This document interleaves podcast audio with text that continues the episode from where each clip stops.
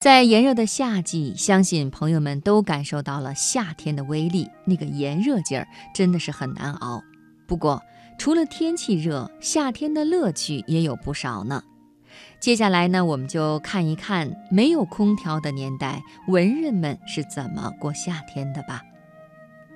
先来看看郁达夫，他在《北平的四季》里写道：“从地势纬度上来讲。”北方的夏天当然要比南方的夏天来的凉爽，在北平城里过夏，实在是没有上北戴河或者西山去避暑的必要。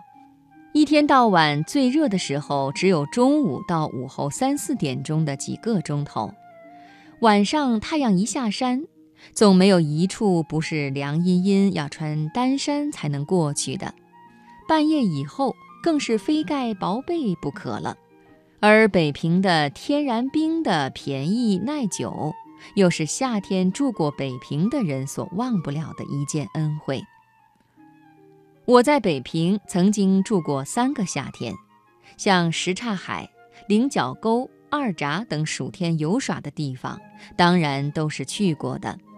但是在三伏天里，不问是白天或是晚上，你只叫有一张藤榻。搬到院子里的葡萄架下，或者藤花阴处去躺着，吃吃冰茶雪藕，听听盲人的古词与树上的蝉鸣，也可以一点儿也感不到炎热与熏蒸。而夏天最热的时候，在北平顶多总不过九十四五度，这一种大热的天气，全夏顶多顶多又不过十日的样子。茅盾在《天窗》里这样写道：“夏天阵雨来了时，孩子们顶喜欢在雨里跑跳，仰着脸看闪电；然而大人们偏就不许，到屋子里来呀。孩子们跟着木板窗的关闭，也就被关在地洞式的屋子里了。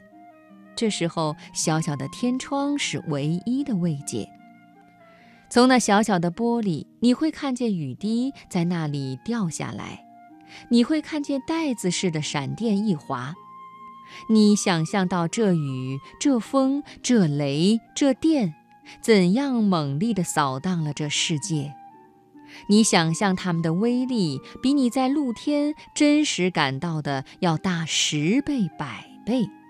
小小的天窗会使你的想象活跃起来。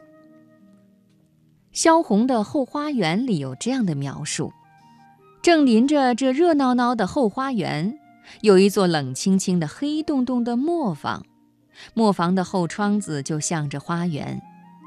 刚巧沿着窗外的一排种的是黄瓜，这黄瓜虽然不是倭瓜，但同样会爬腕子的，于是就在磨坊的窗棂上开了花，而且巧妙地结了果子。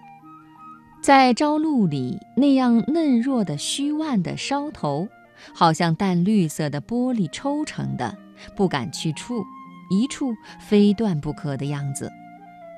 同时，一边结着果子，一边攀着窗棂往高处伸张，好像他们彼此学着样儿，一个跟一个的都爬上窗子来了。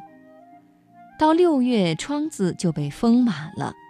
而且就在窗棂上挂着滴滴嘟嘟的大黄瓜、小黄瓜、瘦黄瓜、胖黄瓜，还有最小的小黄瓜妞，头顶上还正在顶着一朵黄花没落下呢。于是，随着磨坊里打着铜筛锣的震动，而这些黄瓜也就在窗子上摇摆起来了。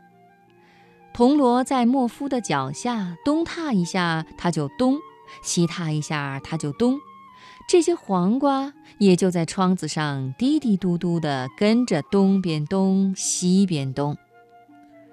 六月里后花园更热闹起来了，蝴蝶飞，蜻蜓飞，螳螂跳，蚂蚱跳，大红的外国柿子都红了，茄子青的青，紫的紫，又肥又胖。每一颗茄秧上结着三四个、四五个。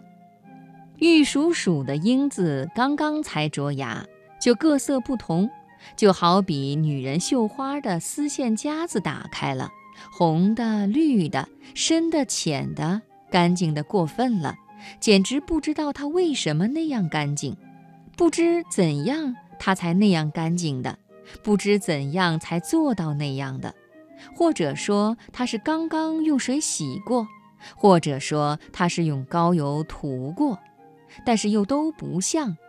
那简直是干净的，连手都没有上过。